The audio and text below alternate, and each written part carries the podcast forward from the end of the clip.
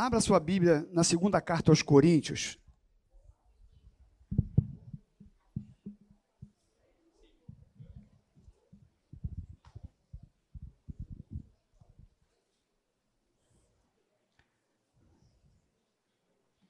A gente ia compartilhar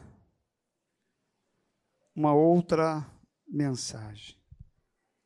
Mas aí, Celinha, Vou pregar aquela mensagem que eu preguei ontem aqui na consagração.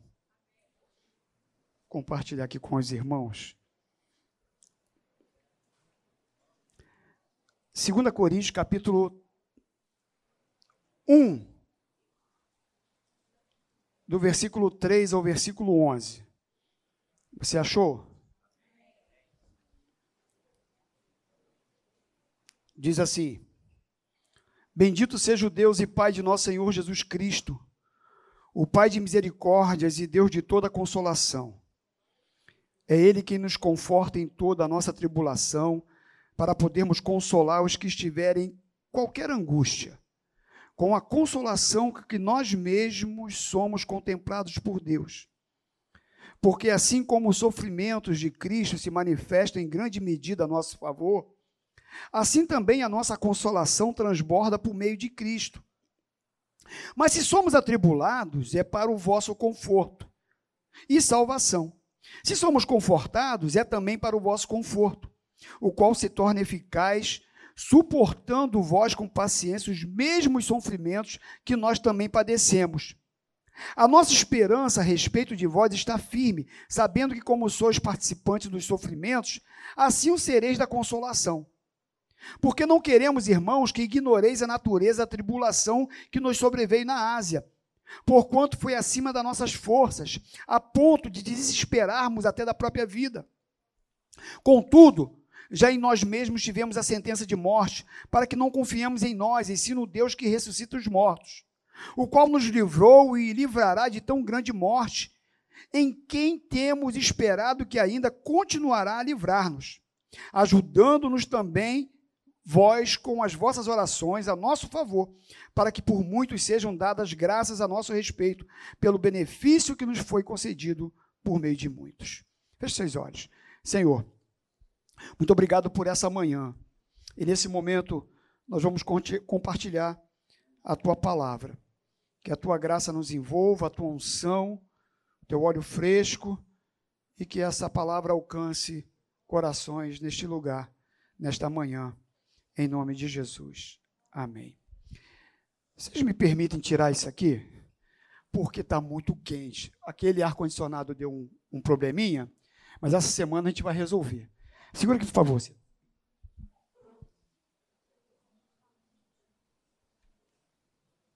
Fazer igual o pastor Davi.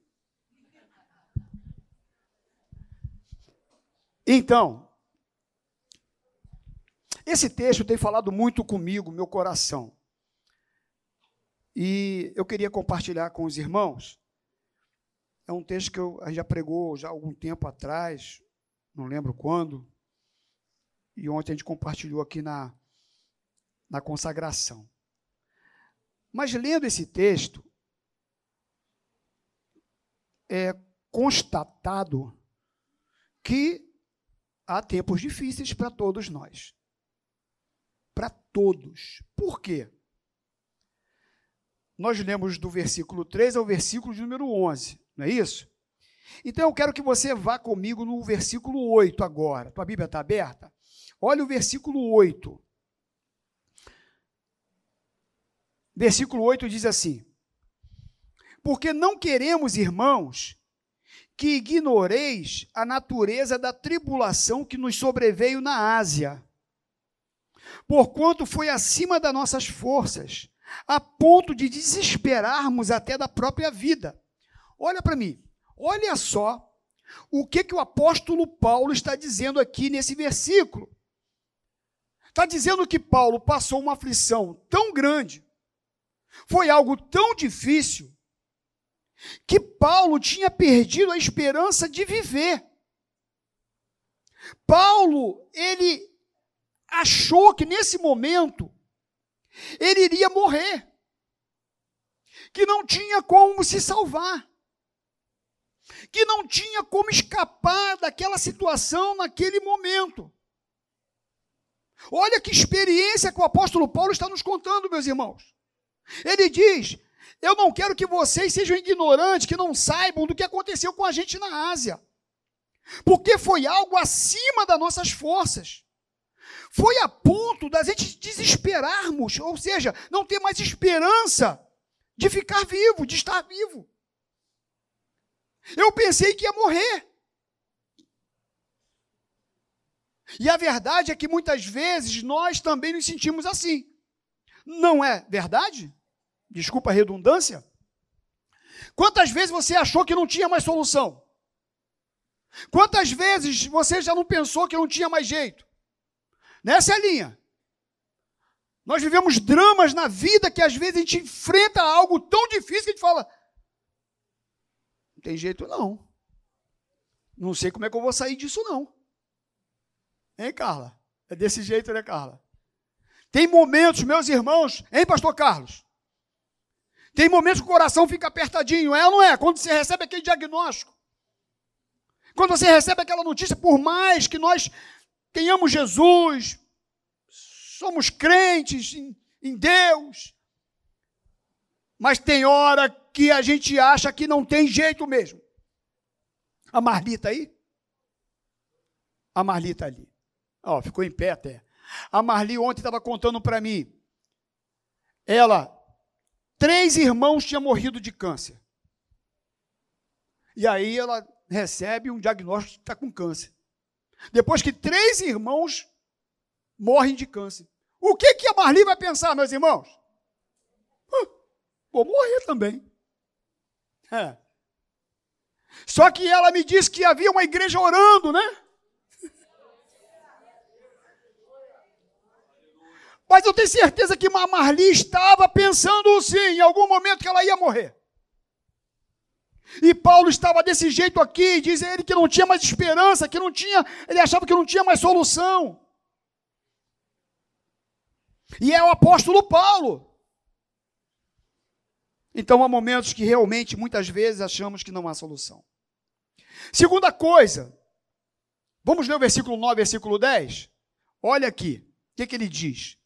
Contudo, vírgula, já em nós mesmos tivemos a sentença de morte. Para nós era sentença de morte. O que, que é sentença?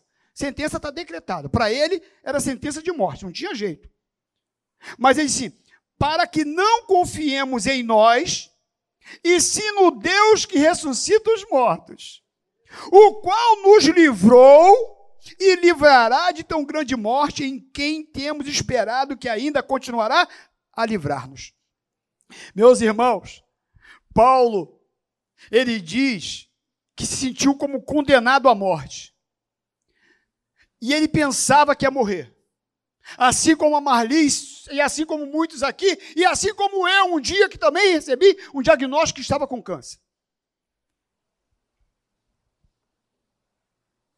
Só que Paulo diz assim: mas isso foi, como está aqui no versículo de número 9, isso foi para que não confiemos em nós. Isso aconteceu na minha vida para mim entender que eu não sou nada, que eu sou o Paulinho de Tarso, que eu não sou ninguém, não tem esse negócio de apóstolo, diácono, presbítero. Não tem. Bota aí o título que você quiser. O seu intelecto, sua condição financeira. O que Paulo diz aqui é o seguinte: isso aqui foi para mostrar que eu não sou ninguém. E que a minha vida está nas mãos de Deus e que é Ele que tem o poder para mudar todas as coisas. Para que eu não confie em mim mesmo, mas sim no Deus que ressuscita mortos, Marli. Assim como ele fez com Lázaro, em que a sua irmã pensava, ah, Demorou a chegar. Só não chegou quando ele estava doente, agora ele já morreu. Quatro dias. Bobinha. Eu posso chegar quando está doente, eu posso chegar quando está morto. Que eu posso, além de curar, eu posso ressuscitar mortos. O filho do seminarista Marcos Rogério, nós já contamos aqui, estava morto. Os médicos já falaram para eles trazerem o documento no outro, no outro dia. O menino tem leucemia, câncer no sangue, uma luta tremenda. O menino foi desfalecendo, desfalecendo, até que não teve mais o que fazer. E os médicos diz, dizerem para o pai, falar assim, ó, volta amanhã, traz os documentos, que o cérebro parou. Morte cerebral.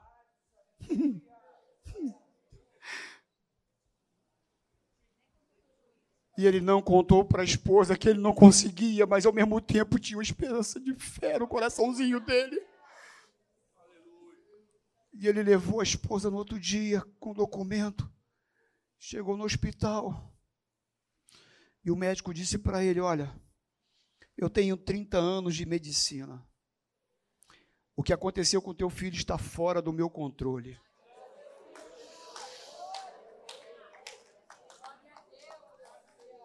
Porque a máquina começou tum, tum, tum, tum, tum, tum, tum, tum, tum, tum.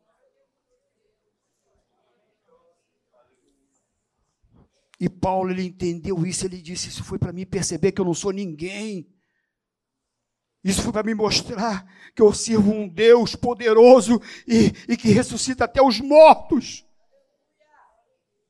Bendito é o homem que confia no Senhor e cuja esperança está no Senhor.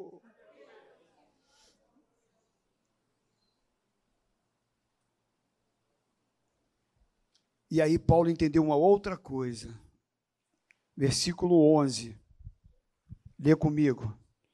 Diz assim: Ajudando-nos também vós com as vossas orações a nosso favor para que por muitos sejam dadas graças a nosso respeito, pelo benefício que nos foi concedido por meio de muitos.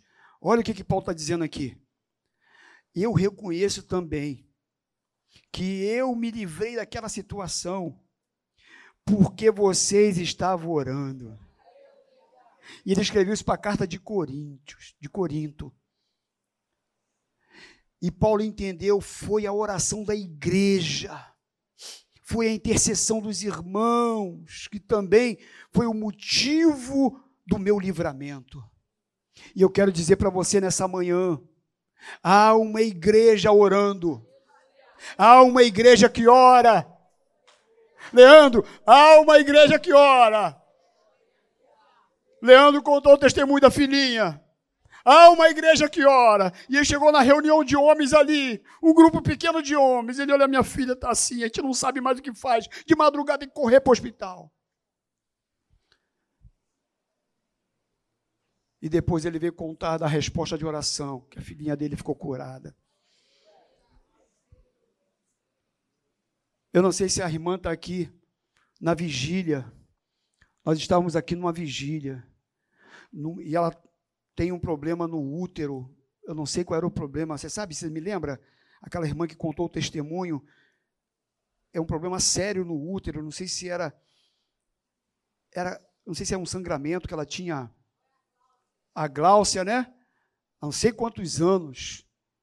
E aí ela falou que quando na vigília nós chamamos para vir aqui à frente, que a oração começou e o fogo começou a pegar aqui um no outro.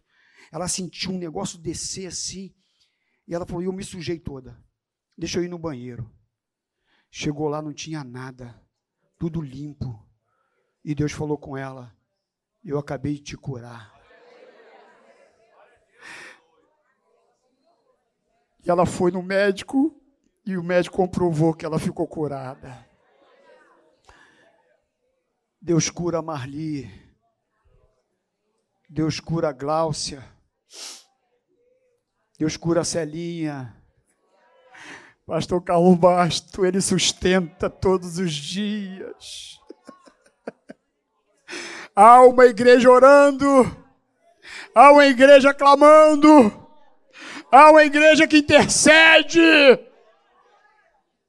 O mesmo Deus de Paulo é o Deus de hoje, Mazinho. É o mesmo Jesus. E Paulo entendeu, ele, eu sei que vocês nos ajudaram em oração. Vocês oraram a nosso favor. Eu reconheço isso. E meus irmãos, se a gente entendesse o poder da oração, e eu ouvi uma irmã, que eu não vou falar o nome, que ela não me autorizou falar. Mas nós pregamos aqui no domingo, depois ela mandou uma mensagem para a gente dizendo: eu estava um ano, dois anos doente emocionalmente. Mas depois que eu ouvi aquela palavra de Deus, Deus curou meu coração. Deus curou minhas emoções. E você está me ouvindo, essa irmã. Eu quero dizer para você tomar posse dessa dessa certeza que Deus colocou no teu coração, não duvide não, minha irmã. Tá bom? Não duvide, você foi curada. Em nome de Jesus. Em nome de Jesus.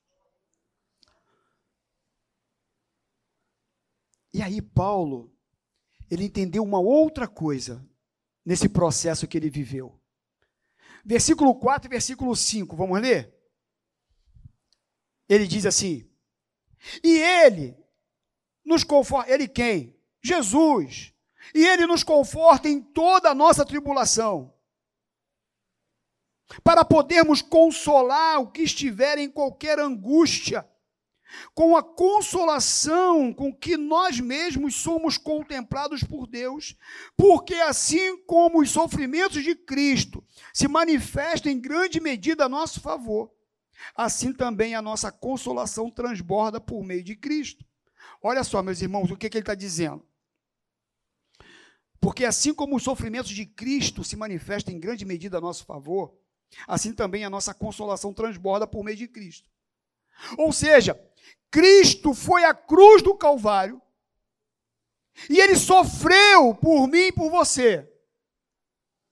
E porque Cristo sofreu na cruz, hoje eu posso estar aqui adorando a Deus. Por causa do sofrimento de Jesus, eu fui alcançado. Eu fui consolado. Eu fui abençoado. Por causa da oração da igreja, muitas pessoas aqui foram livres do sofrimento, da angústia, Muitas estão vivendo um drama hoje na vida, mas estão aqui adorando a Deus, por quê? Porque há uma consolação do Espírito Santo. Ele nos consola, Estevão, todos os dias, nos mantém de pé. E por conta dessa consolação, a gente tem a capacidade de adorar. E Paulo diz isso. Ele nos conforta, ele nos consola em toda a nossa tribulação. Por isso que algumas pessoas olham para a gente e não entendem nada, Kátia. Tem algumas pessoas que olham para a gente e tiram maior drama, maior problema. E eles olham para a gente e falam assim, mas como é que pode, rapaz? Está continuando indo para a igreja. Continua adorando. Continua servindo a Jesus. Como pode um negócio desse? Isso só é capaz porque o Espírito Santo nos consola, nos conforta e nos dá força para caminhar. Em meio à tribulação, há um consolo do alto, há um consolo do céu. É Ele quem nos conforta em toda a nossa tribulação. É Ele que nos mantém de pé. É por causa da presença de Deus, do consolo do Espírito Santo. E Paulo entendeu uma coisa maior ainda. Na parte B do versículo 4, ele diz assim: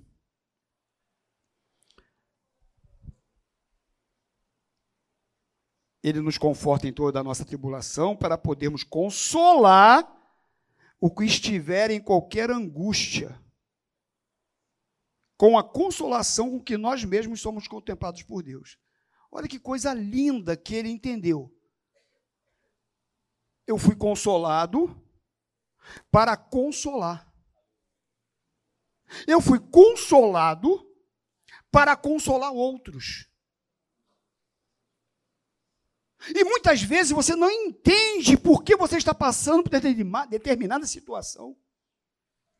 Mas o que você está passando hoje, ou aquilo que você passou, isso vai te fazer mais forte. Isso vai te fazer alguém melhor. Isso te torna alguém mais maduro. Isso te torna alguém mais perto de Deus. Isso te torna alguém com mais fé. E aí, por conta de você ter sido consolado, ter passado por isso, agora você tem a capacidade de consolar outra pessoa. Agora Marli é capaz de chegar para outra que está com câncer, doente, e falar assim: minha irmã, creia em Deus, porque Ele me curou, Ele me alcançou, Ele teve misericórdia de mim, e assim como Ele fez comigo, Ele vai fazer com você. Você que está passando problema com o filho, que passou problema com o filho e Deus abençoou, hoje está na presença do Senhor, você tem a capacidade hoje de consolar uma outra mãe e falar: olha, assim como ele alcançou o meu filho, ele vai alcançar o seu. Assim como ele restaurou meu casamento, ele pode restaurar o seu. Eu estou orando por você. Deus está cuidando da tua vida. E aí você liga, você visita, você abraça, porque você passou por aquela situação. E agora você tem a capacidade de consolar outra pessoa. Foi o que Paulo estava dizendo aqui.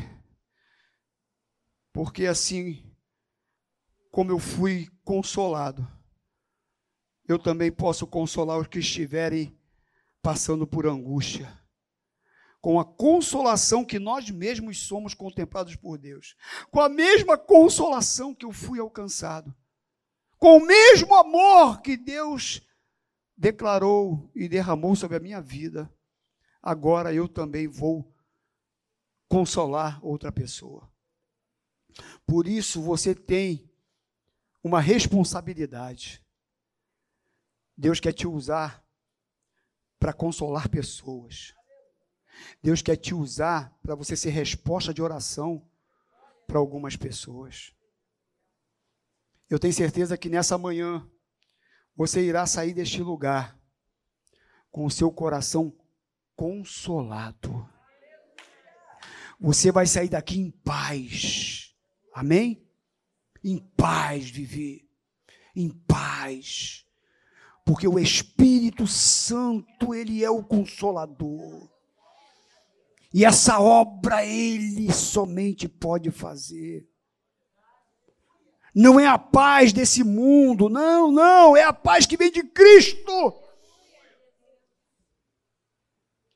Eis que vos deixo a paz, não a paz desse mundo, mas é uma paz que vem de mim, que vem de Jesus, que vem do Senhor.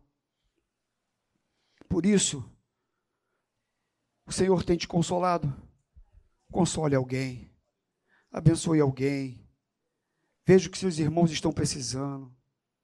Muitas vezes é um socorro. Como a Nádia, uma cesta, né, Nádia?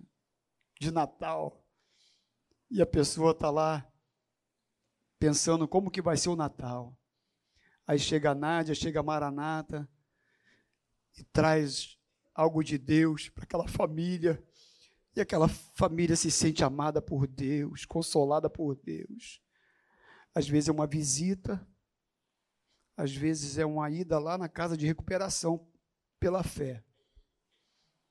Eu não sei, meus irmãos, mas você sabe muito bem o que Deus está falando no seu coração e aquilo que você precisa fazer. Conclusão. Nessa manhã, 25 minutos, meio-dia em ponto. Nós queremos encerrar essa breve reflexão, dizendo para você que é certo que há momentos de luta, sim, de lágrimas, dificuldades. Mas assim como Paulo entendeu que a confiança dele deveria estar somente em Deus, que você também possa crer que o Deus que ressuscita mortos pode mudar essa situação na tua vida nessa manhã. Tem gente orando por você. Ah, coisa boa! Tem gente orando por você e Deus ama responder oração, Carla. Você vai sair dessa aqui ou dessa que você está vivendo mais forte. Deus ainda vai usar tudo isso para que você possa abençoar muitas pessoas para a glória do nome dEle.